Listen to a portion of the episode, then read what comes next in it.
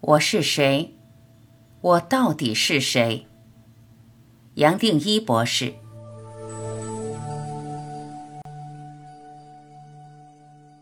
我到底是谁？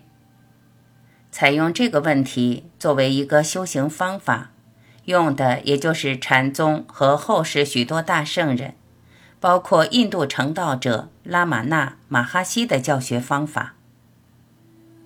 我是谁？本身含的全面的领悟，是我想通过这本书带出来的。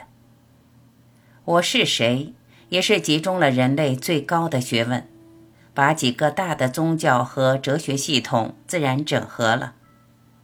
由此，在华人的传承里衍生出来的话头，还进一步分成不同的派别，生出各式各样更多的话头。但是，我是谁？等于是话头中的话头，也就是最重要的话头。我是谁？一追究下去，其实没有答案。我这么一讲，可能正兴冲冲想修这个方法的朋友，马上就扫兴了。但是我这么讲，同时也为你省下不少时间。我为什么要那么直接把答案说出来？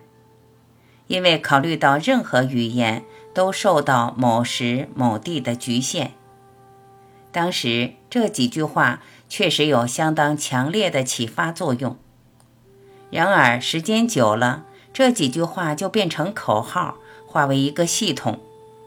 练习的人通过逻辑就可以去解开，却得不到心理的转化。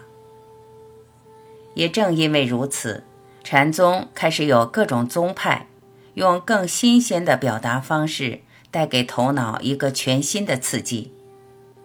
所以，我在这本书很少提到开悟、修行或是当下，甚至空这些词汇，因为这些名词跟其他许多名称都已经变成口号，落入了一个完整的系统。只要通过逻辑脑都可以解开。反而失去了让我们从这人间跳出来的力道。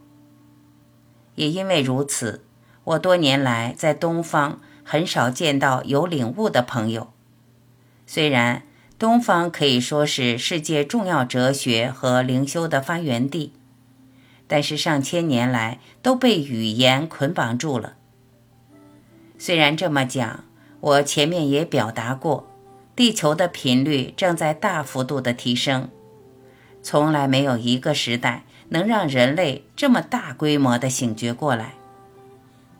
我希望你也是其中一位。从我是谁，自然会回答到，我就是我。再进一步，可能会到我就是，我是。最后可能只剩我。它没有一个合理的答案。因为这个问题本身就不合理，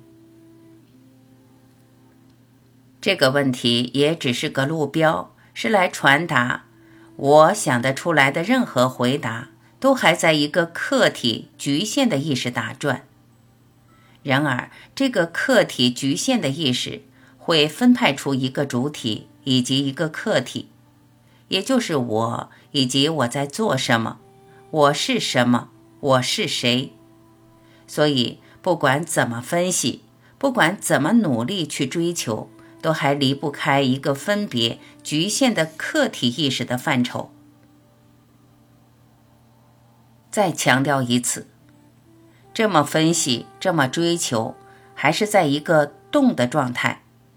就连我们一般人常谈的成为，都还离不开动，最多只是微细一点的动，比如说。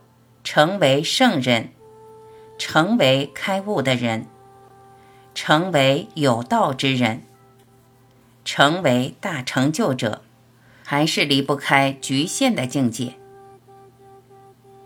我是谁？这个问题是要表达无色无形的层面，也就是我。接下来就没有了。我只能轻轻松松存在，只有通过存在，我才可以通过最原初的知觉看着一切。只要有下一句话，马上造出一个客体，把无色无形的无限线索出一个个小小的有。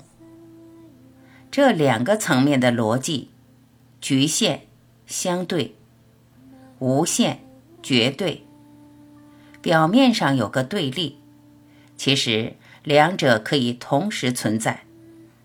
这才是人生。最大的机密。